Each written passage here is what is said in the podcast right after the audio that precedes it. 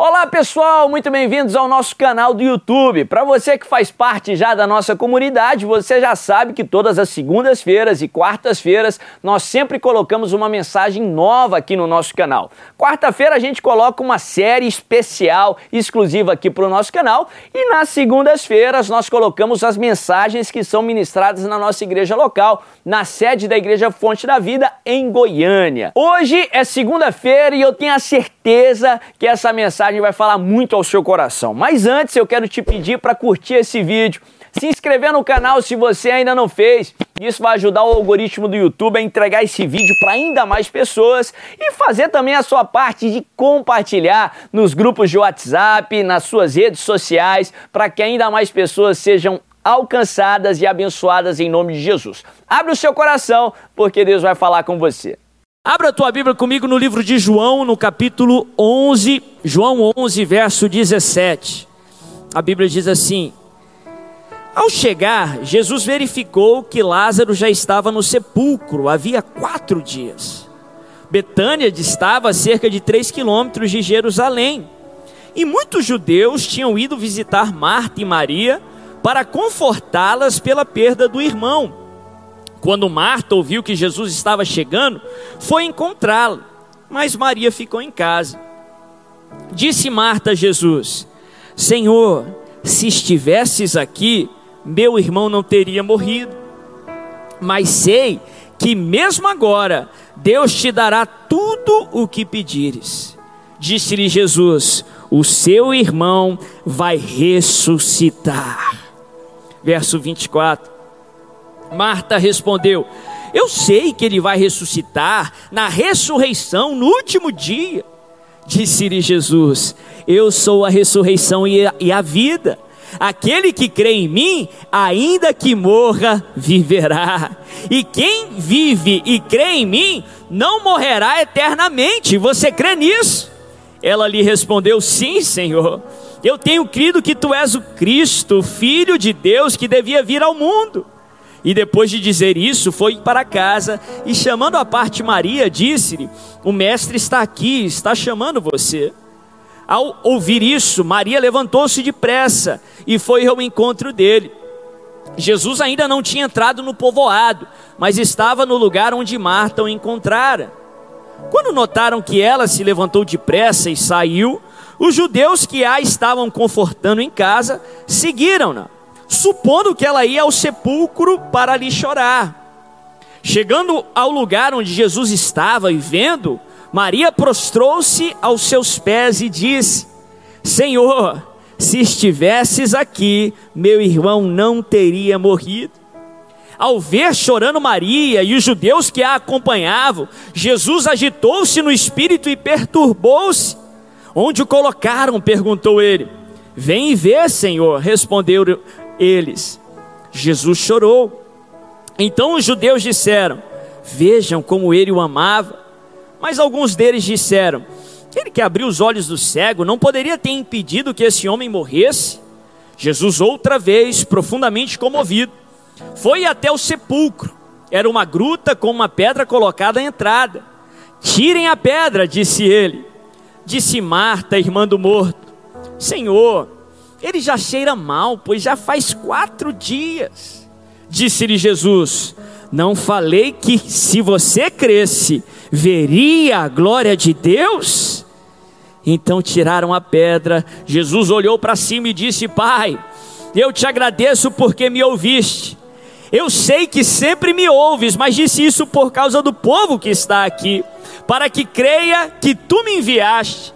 Depois de dizer isso, Jesus bradou em alta voz: Lázaro, venha para fora. O morto saiu com as mãos e os pés envolvidos em faixas de linho e o rosto envolto num pano. Disse-lhe Jesus: Tirem as faixas dele e deixem-no ir. Olha que texto tremendo, que texto impressionante. Um texto que fala por si só. A Bíblia fala que Jesus ele fica sabendo que Lázaro estava enfermo ele de propósito, ele fica no lugar que ele estava, no qual estava dois dias de Betânia, onde Lázaro estava enfermo. Por fim, Jesus vai chegar em Betânia só quatro dias. quatro dias depois que Lázaro havia morrido.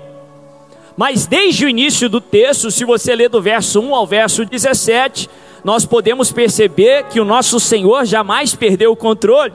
Ele tinha um plano muito bem detalhado para aquele problema, para aquela situação, porque o nosso Deus jamais perde o controle e ele tem um plano muito bem elaborado para cada problema que você enfrentar. E a Bíblia fala que quando ele chega ali em Betânia, Marta e Maria, as irmãs de Lázaro, elas ficam sabendo que Jesus estava ali, e Marta, em primeiro lugar, ela vai receber Jesus fora do povoado, fora do lugar aonde Lázaro já estava sepultado, já estava no sepulcro. E Marta vem cheia de frustrações e derrama daquelas frustrações ali diante do Senhor. Ela já chega dizendo: Senhor, se o Senhor tivesse aqui, meu irmão não teria morrido. Se o Senhor pelo menos tivesse vindo na hora que eu pedi, na hora que eu clamei, do meu jeito, pelo menos meu irmão ainda estaria vivo. Interessante que mais uma vez, quando Maria, ela fica sabendo que o mestre estava lá, que Jesus estava lá, Marta foi a avisar. Maria vem com a mesma frustração, Maria vem com a mesma reclamação, dizendo: Senhor, se o Senhor estivesse aqui, meu irmão estaria vivo o problema não teria chegado a esse ponto.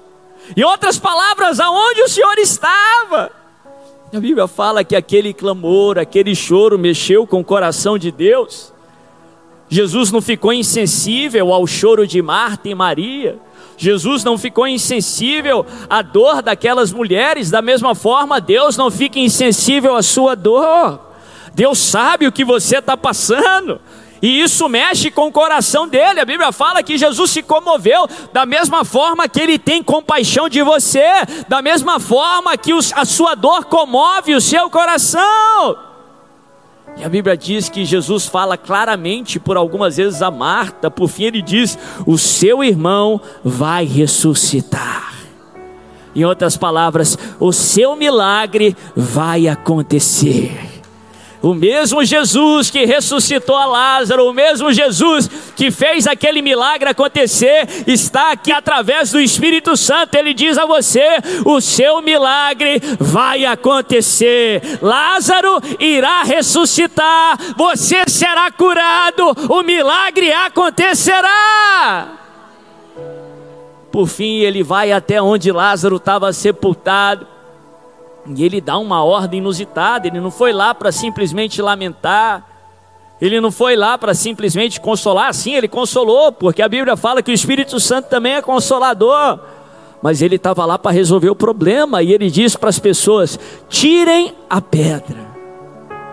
Interessante que mais uma vez a frustração de, de Marta falou alto, ela disse: Senhor, ele já está morto há quatro dias já está cheirando mal. Por que o Senhor vai mexer com essa ferida? Por que o Senhor vai mexer com esse problema? Eu já comentei aqui que havia uma crença na época que o espírito da pessoa ficava perto ali do, do, do defunto, do corpo, por três dias. No quarto dia, o espírito ia embora. Para aquele contexto, para aquelas pessoas, já não havia chance mais de se recuperar. Não havia chance mais de Lázaro reviver. E Marta expressa sua frustração. Olha que interessante, como que se falando, Senhor, não mexe com isso mais. A frustração de Marta estava agindo contra a ação de Jesus. Estava tentando impedir Jesus de remover a pedra. Estava tentando impedir Jesus de fazer a ressurreição, de fazer um milagre. Aprendendo isso nesse texto e percebendo isso nesse texto, isso gera um temor no meu coração. Porque da mesma forma nós estamos sujeitos às frustrações. Quando as coisas não acontecem da maneira que queremos, quando as coisas não acontecem no modo que estamos pedindo, muitas vezes nos frustramos até com Deus. E são essas frustrações, pelo milagre não ter acontecido su, da sua forma, que pode impedir de você experimentar os milagres à maneira de Deus, a forma de Deus. A frustração de Marta estava agindo contra o milagre. Não permita que as suas frustrações joguem contra você, que as suas frustrações andem na contramão do agir de Deus. Eu costumo falar que frustração é até um pouco é, superestimado para a natureza humana. Porque frustração é fruto de expectativas, de expectativas erradas. Marta e Maria tinham a expectativa que Jesus ia agir conforme elas queriam. Que Jesus iria agir conforme elas estavam pedindo. Sim, a Bíblia nos ensina a pedir e a clamar, a sermos específicos no nosso clamor, a sermos específicos nas nossas orações. Mas entendo o que o profeta Isaías nos ensina lá em Isaías 55 que os planos do Senhor são sempre maiores e melhores do que os nossos. Sim, devemos clamar, devemos pedir, mas saiba que Deus vai te responder conforme o que é melhor para você. Deus vai te responder conforme aquilo que é melhor. Até quando a resposta de Deus for diferente da sua. Marta e Maria queriam uma cura. No final, Jesus curou Lázaro. Elas tiveram aquilo que elas estavam esperando. Mas Jesus curou Lázaro através de uma ressurreição. Ele fez algo maior. Não permita que as suas frustrações te afastem de Jesus. Não permita que as suas frustrações impeçam o agir de Deus na sua vida. Faça o que o salmista nos ensina lá em Salmo 37. Confia no Senhor, habita na terra, deleita-te no Senhor, porque Ele satisfará os desejos no seu coração. Confia no Senhor e fica tranquilo em nome de Jesus. Ele sabe o que faz, o seu caminho é perfeito. Se não veio da forma que você queria, Ele sabe o que faz. Na hora certa o milagre acontece, na hora certa Lázaro vai ressuscitar, na hora certa o impossível vai acontecer. Mas presta atenção num detalhe muito importante nessa história.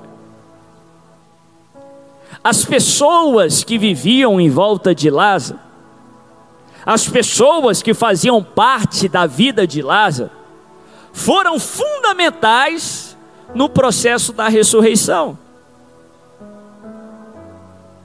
As pessoas ali próximas a Lázaro foram fundamentais para que Jesus o ressuscitasse. Jesus só veio até lá por causa da intercessão das suas irmãs, da oração das suas irmãs.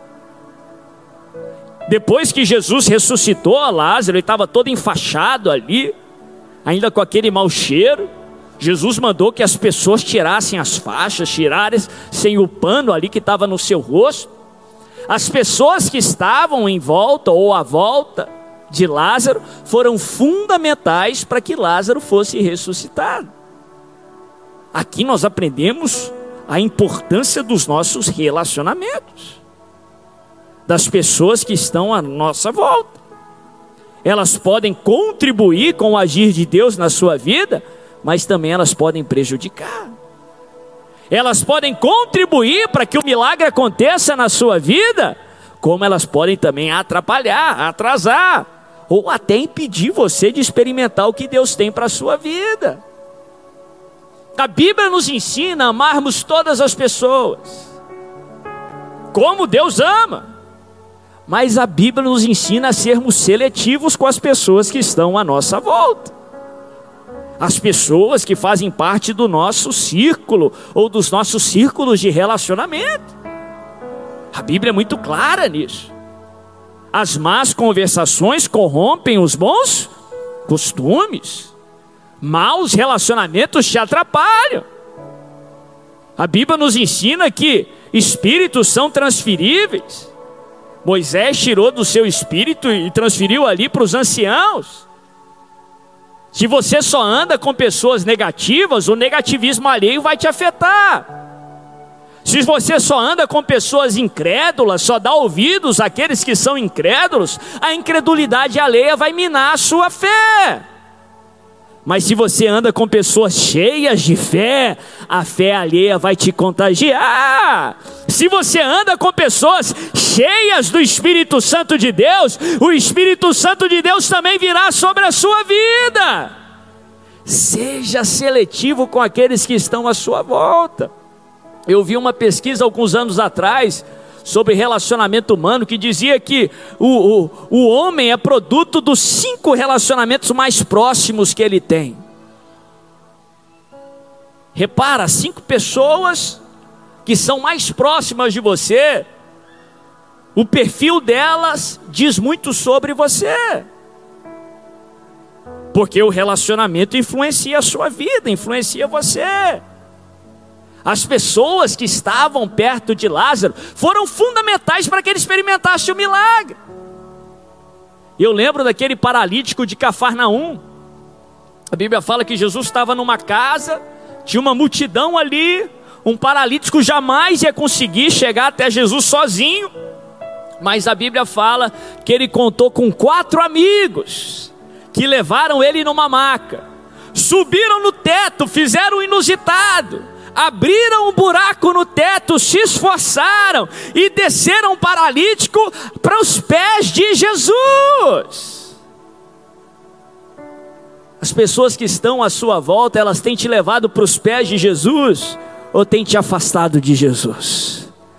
Os seus amigos, eles te aproximam de Deus ou te afastam de Deus? Se te afastam, meu irmão, escolha outras amizades escolha outros relacionamentos. Se você quer realmente ter um encontro com Deus, continue amando eles, ore por eles, mas se afaste deles em nome de Jesus. Toda escolha exige uma renúncia. Se aproxima de Deus, porque aí você não vai se arrepender. Em nome de Jesus. No Antigo Testamento, a Bíblia fala que havia um, um general sírio chamado Naamã e ele foi acometido de lepra. Era um homem muito bem sucedido, muito respeitado, mas de repente a enfermidade bateu na sua porta. Lepra era uma enfermidade incurável. Mas a Bíblia fala que Naamã sabia escolher os seus relacionamentos, sabia escolher as pessoas que o serviam, porque elas foram fundamentais para que ele tivesse a sua sorte mudada. A Bíblia fala que havia uma serva da sua esposa que certo dia viu ele sofrendo com aquela enfermidade, com aquela lepra. Aí ela falou para sua senhora, para sua chefe, dizendo: Ah, quem dera o meu senhor fosse lá no profeta que há em Israel, um homem de Deus, um mensageiro do Senhor, porque ele oraria a Deus e ele seria curado da sua lepra.